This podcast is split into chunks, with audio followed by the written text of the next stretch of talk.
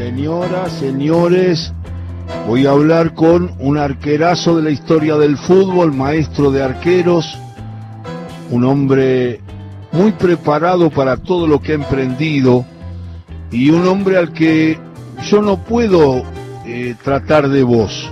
Él se va a enojar seguro. Es Pepe Santoro, después le voy a preguntar por qué Pepe. Es Miguel Ángel Santoro.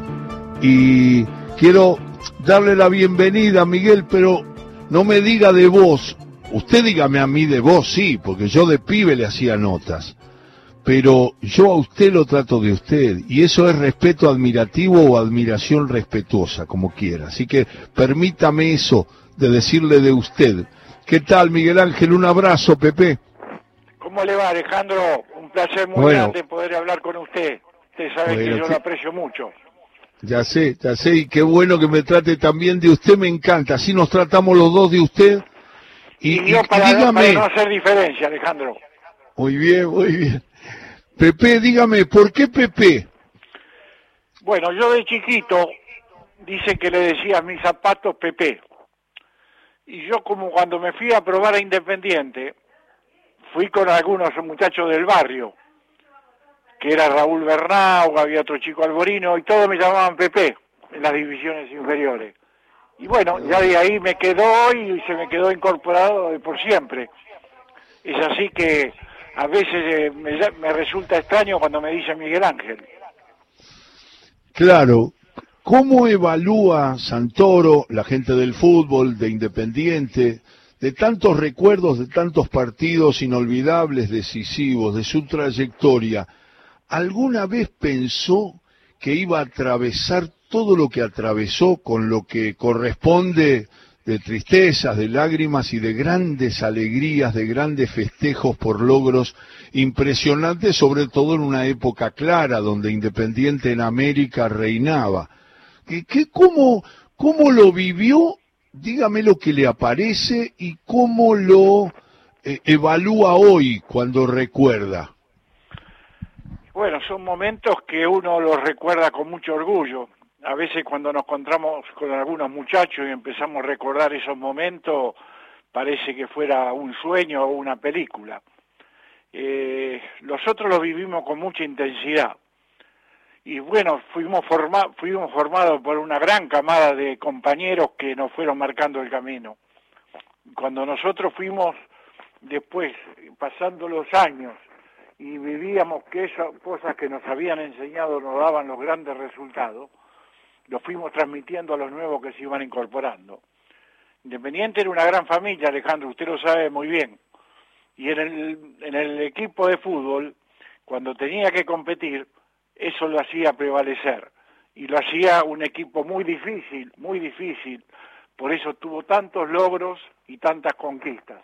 Aparte de tener buenos jugadores, tenía un gran conjunto y lógicamente ese conjunto tenía que ser llevado por un buen técnico y con una buena comisión directiva. Y ahí hay un tema muy bueno porque usted atraviesa buena parte de la historia de Independiente, desde su debut, que si usted no me corrige fue en el año 62 en primera, Pepe. Sí, fue en el 62 contra Argentino Junior y, y la cantidad de técnicos que tuvo, de entrenadores, fueron algunos que marcaron muchas historias grandes del fútbol argentino. ¿Por qué no nos cuenta un poco quién lo recibió, con qué técnico debutó y qué técnicos destaca en su trayectoria? Bueno, yo pienso que después conociéndolo a Brandao, él dejó los cimientos cuando se fue en el año 61 los cimientos de que del grupo humano. Él tenía una gran psicología y un gran manejo de grupo. Independiente tenía gente que era pesada dentro del ambiente. Estaba el Cabezón Navarro, Pipo Ferreiro, el Negro Roland, Mario Rodríguez, Savoy. Bueno, y yo debuté, en el, yo fui con, primero de todo fui con Brandao. Me llevó en gira con Independiente por las provincias. No jugué, pero yo había salido ya en el año 61 con la primera.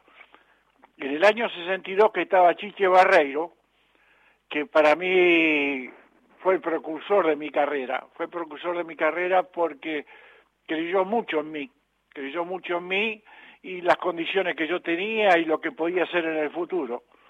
Y me dio mucha la oportunidad a mí, que era un pibe, pasando, pasando por arriba de otros que eran mucho mayor que yo y que capaz que merecían más esa oportunidad. Después una persona que también tuvo muchas consecuencias en el plantel fue el profesor González García y don Manuel Yudice, que marcaron una historia importante, marcaron un camino importante en el fútbol argentino, lo que fue la Copa Libertadores y los caminos que teníamos que hacer y las cosas que teníamos que hacer para prepararnos para esos grandes compromisos. Y bueno, después tuvieron, sí, muchos técnicos, muchos técnicos, pero los técnicos que más, más dejaron el, dentro del paladar de Independiente fueron ellos dos fueron los grandes precursores. Después sí, estuvo, estuvo Pipo Ferreiro, que fue un gran compañero, que llevó también muy bien al grupo.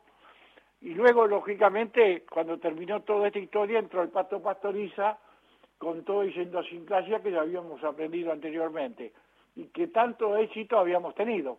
Así que fue siguiendo esa continuidad hasta que se fue el Pato y después que empezaron la las cosas variables de ida y vuelta para arriba y para abajo.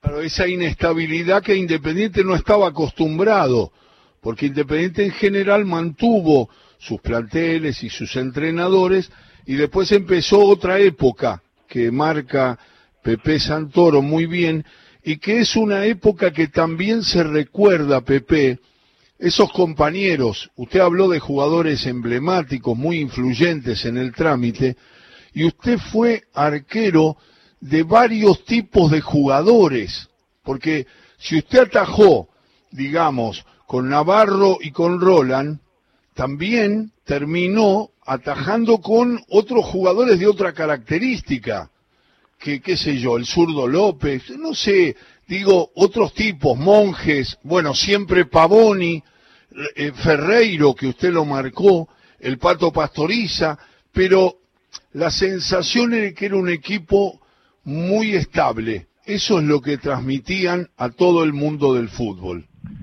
Independiente tenía una mentalidad que se armaba de atrás para adelante. Se hacía un equipo muy difícil, muy equilibrado, ¿eh? porque lógicamente vos podés defender muy bien, pero si no tenés gente que, que defina es muy difícil ganar. Y bueno, Independiente pasó por muchas etapas, muchas etapas, tuvimos grandes equipos, me acuerdo yo el equipo del 67 con Brandao, un equipo que tenía un promedio de tres goles por partido. Y lógicamente después tuviste el momento que vendió Independiente los tres delanteros, que fue la etapa del año 70 que vendió a Bernau, a Saldi y a Tarabini. Y vino Mencho Balbuena, eh, Maglioni estaba en el club y vino Genoni libre de River y, pero mantuvo la línea media y la defensa que estaba marcando recién, que era Comiso, el Zurdo López, Pancho Sá, o el Loco Garisto y el Chivo. Y bueno, de ahí empezaban a formarse el equipo, y el equipo se hizo duro, pero siempre con la mentalidad ganadora que, que estábamos acostumbrados, y teníamos un equipo que era mezquino, era muy mezquino en el sentido que pensábamos mucho en el arco nuestro pero si lográbamos una pequeña ventaja, tenías el, el resultado ganado. De ahí empezó toda la gran campaña, que después se, consolidó con los cuatro años continuamente campeón de América. Pero el equipo estaba armado de atrás para adelante y después apareció el Bocha, apareció el Negro Galván, apareció Daniel Bertoni y ya fue cambiando un poquitito el paladar. La solidez de la, de la defensa con la, calidad de los delanteros que teníamos. Es la palabra de Miguel Ángel Santoro, de Pepe Santoro, histórico arquero de Independiente, maestro de arqueros, es un hombre que ha influido en todo sentido, ha dirigido muchas veces a Independiente cuando Independiente lo necesitó, eh, eh, Pepe, ¿cuáles eran los arqueros que usted en sus comienzos admiraba? ¿A quién admiró a lo largo de su trayectoria? ¿Cuáles eran sus modelos de arqueros? Bueno, yo en ese momento el arquero que estaba más en boga y el que más enseñaba y que cambiaba un estilo era Amadeo, Amadeo Carrizo. Yo también estuve en Independiente un gran maestro, que era Julio Cosi. Julio Cosi, un arquero que acá no tuvo una gran resonancia porque fue el momento de la huelga y él hizo prácticamente su carrera en Colombia, pero cuando uno llegaba al interior y hablaban de Julio Cosi, era palabra mayor. Y yo en Independiente, cuando él estaba atajando acá en el club, me ponía atrás del arco de él para ver todo su movimiento y las características que tenía. Y era un gran, gran arquero. Después estaba el Flaco Domínguez, que el Flaco Domínguez también fue un gran arquero que marcó una historia en Independiente. Bueno, eso fue los primeros principios. Después, en la, a través de los años, tuvimos grandes arqueros y, compartimos mucho, tanto la Valle Argentina como partidos importantes acá en Argentina. Claro, uno se pone a pensar que en, en sus primeros tiempos, Pepe, ya se consagra campeón enseguida, porque usted eh, con el grupo de jugadores logra el campeonato del 63, estoy bien, ¿no? Sí, perfecto, perfecto. Es el campeonato que después nos da el pie para entrar en la Copa Libertadores en el 64 y es cuando Independiente empieza a ganar los títulos, que fue en el 64 y después el 65 y se fue un poco debilitado en el 66 porque tenía muchos jugadores en la selección argentina que era el Mundial de Inglaterra. Claro, no se apure porque en el 64 usted termina de afirmarse en el arco porque tuvo una actuación inolvidable, consagratoria en la final de la Copa Libertadores de ese año frente a Nacional de Uruguay, ¿no? Sí, perfecto, perfecto. Siempre llega intacta esa memoria, Alejandro. ¿eh?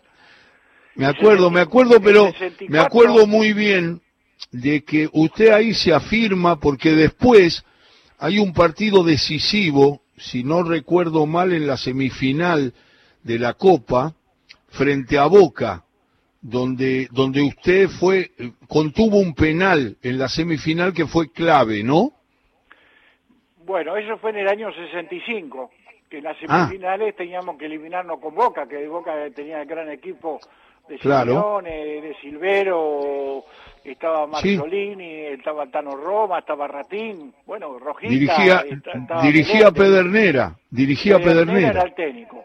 Que Pedernera, en el momento que nosotros jugamos la semifinal, había tenido un accidente y lo estaba reemplazando Pipo Rossi. Así es, así es. ¿Eh? Bueno, sí, ahí tuve la oportunidad de poder atajar un penal a, a Meléndez, que después ese, por ese penal, que no fue gol, nosotros nos clasificamos por diferencia de gol. Porque al segundo partido perdimos con Boca y fuimos a un tercer partido que jugamos 120 minutos. Y al prevalecer el 0 a 0, que lo mantuvimos con mucha dureza y con mucho sacrificio porque Boca atacaba con todo, y bueno, y por esa pequeña diferencia nosotros nos pudimos clasificar y lógicamente después fuimos a la final con Peñarol, que también jugamos tres partidos y nos consagramos campeón de América allá en Chile ganando 4 a 1 a Peñarol. ¿Cómo vivió Santoro esa transferencia al Hércules de España en el 74, creo? Y fue un momento difícil, momento difícil porque yo estaba dejando mi club querido, estaba dejando mis compañeros, mis colores que llevaban el alma, y el club que lógicamente cuando uno sueña de pibe que quería jugar en primera, me dio todas las alegrías que uno podía vislumbrar como jugador. Ser campeón de acá local, ser campeón de América, campeón sudamericano, y cuando yo me retiro teníamos las tres copas internacionales. Y bueno, era campeón del equipo, capitán del equipo, este, yo para, mí era como un deber cumplido y el sueño cumplido de chico que se me había hecho realidad. Y se me brindaba la oportunidad de poder ir a jugar al fútbol europeo que nosotros iba, viajábamos mucho a Europa a jugar allá. Y bueno este yo pensé que tenía un ciclo cumplido acá en el club. Y me fui al Hércules de Alicante donde tuve muchas satisfacciones también muchos triunfos y, lo que estuvimos en un equipo que hasta hoy en día es considerado el mejor equipo del, del Hércules de Alicante, con su gran campaña que había hecho. Y ahí la campaña de Santoro se hace europea, pero siempre queda el recuerdo de Independiente, ¿Qué le surge de infancia fútbol, los primeros momentos? ¿Qué le surge? ¿Algo con los amigos, el potrero, algún jugador que era ídolo? Eh, eh, eh, un, lugar, una escena de un partido. Si yo le digo infancia fútbol, ¿qué le aparece primero, Santoro? Yo pienso que yo nací con el objetivo de ser jugador de fútbol. Mi papá había sido arquero y, y se ve que me transmitió los genes.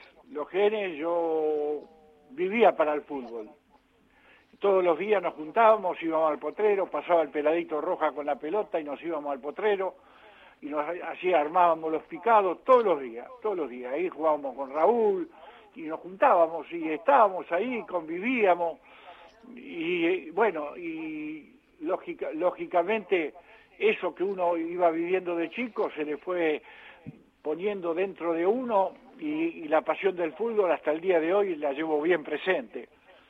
Y bueno, yo pienso que yo a los 12 años una persona nos llevó a probar a Independiente, donde quedamos, hicimos las divisiones inferiores, y era, era el club que yo, mi papá me llevaba a ver, a Independiente los domingos cuando jugaba de local, que tenía esa gran delantera y que uno salía lleno de ver fútbol.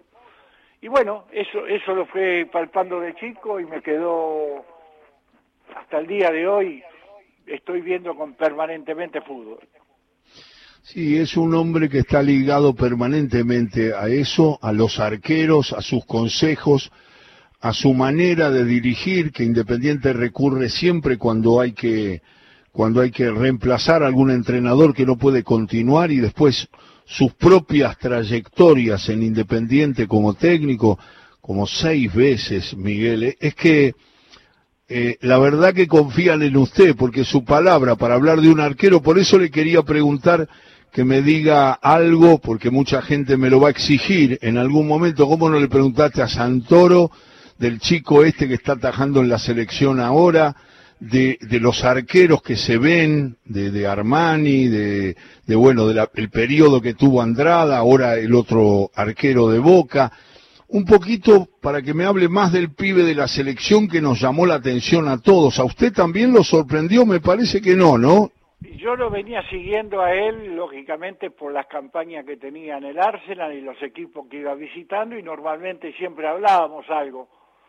Pero el presente que tiene hoy, que nos mostró en la selección, es un presente que está muy bien, está muy, muy bien, está muy sólido. Eh, a él le sirvió mucho que el Arsenal lo haya dado a préstamo en varias oportunidades, fue adquiriendo mucha experiencia y esa experiencia la, marca, la marca hoy en día. Él siempre predispuesto a trabajar, a seguir aprendiendo y para uno es un orgullo, un orgullo que haya empezado su carrera de arquero acá en Independiente.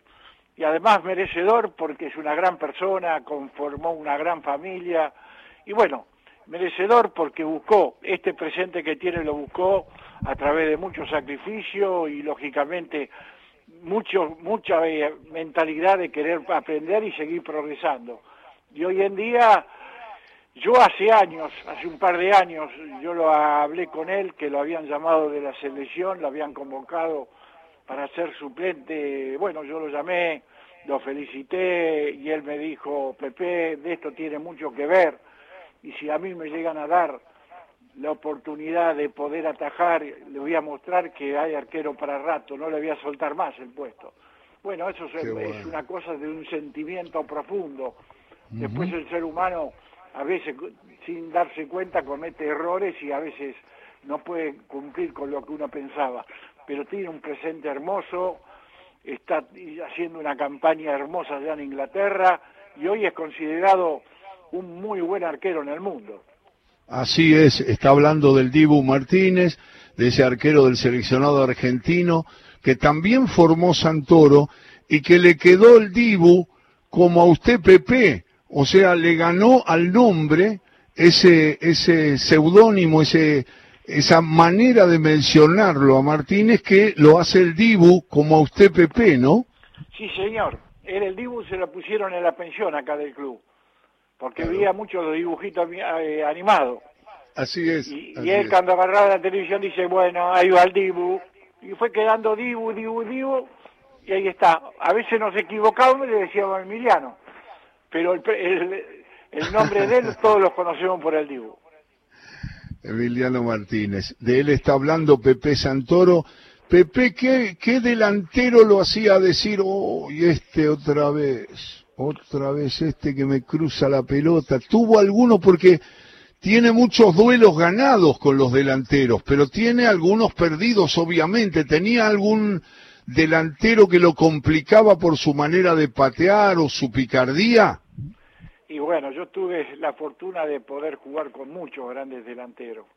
Acá Eso en el sí. ambiente local teníamos a San Filipo, estuvo Valentín, que del de Boca, el Peladito Roja, eh, grande delantero, Lariana, el Pe- eh, Pinino Más, tipos que eran goleadores, tipos que Luisito Artime, Luisito Artime, te equivocabas y perdías, era gol.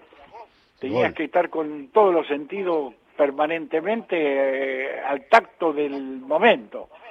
Y bueno, sí, tuve la fortuna, jugué contra Cruz, contra Pelé, eh, claro. con, el, con Eusebio. Mm. Así que bueno, estamos hablando de, lógicamente, jugadores.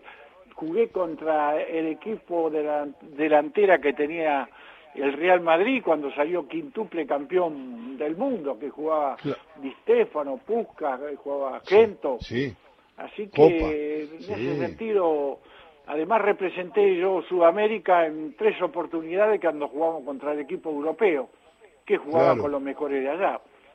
Y bueno, es- son todos esos recuerdos que lo tenemos dentro de, de nuestro álbum, álbum recordatorio de nuestra carrera.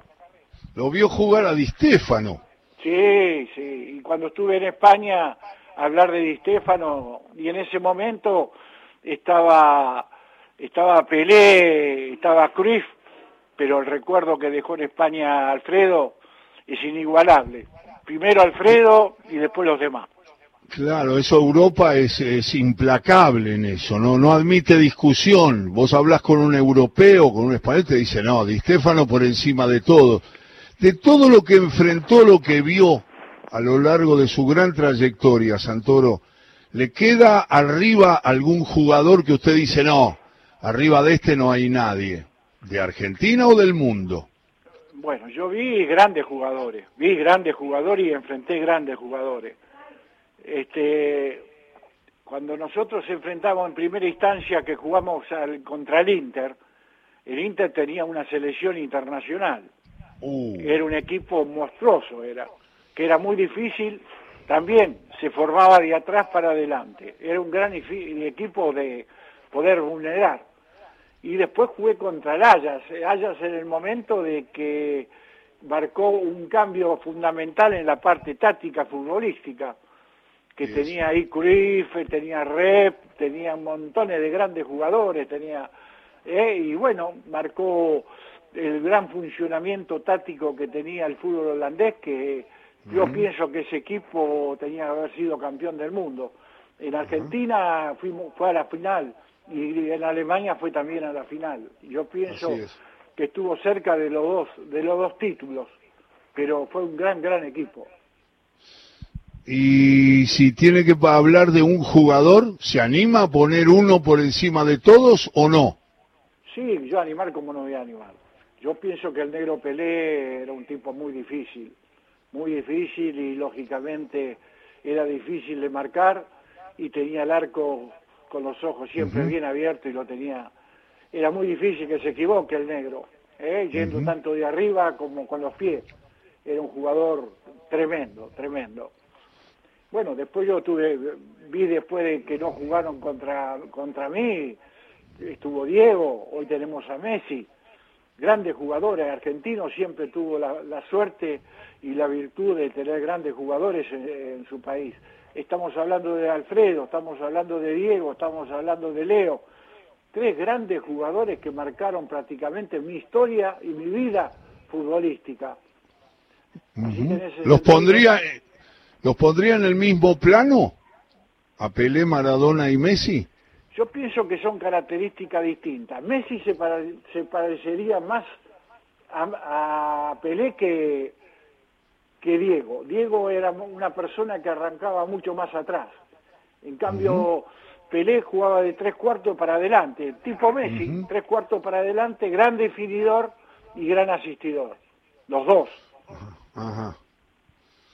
Muy bien, muy bien el análisis, porque muchas veces uno nombra y no explica cuáles son las tendencias, los gustos de uno, y usted, Santoro, lo hizo y eso nos da mucho gusto. Pepe, no sabe cuánto le agradezco, siempre que lo convoco, siempre acepta gustoso, y le mando un abrazo, el respeto de siempre y muchas gracias por esta charla. No, es un placer muy grande, como siempre, y la verdad, animosamente, el agradecido soy yo porque da mucha alegría y lógicamente le tengo mucho respeto a su trayectoria. Hasta, Gracias, siempre y un abrazo grande. Gracias, un abrazo grandote. Empezó todo con afecto con Miguel Ángel Santoro, con Pepe. Uy, me está llamando la gente de Independiente. Ahí está.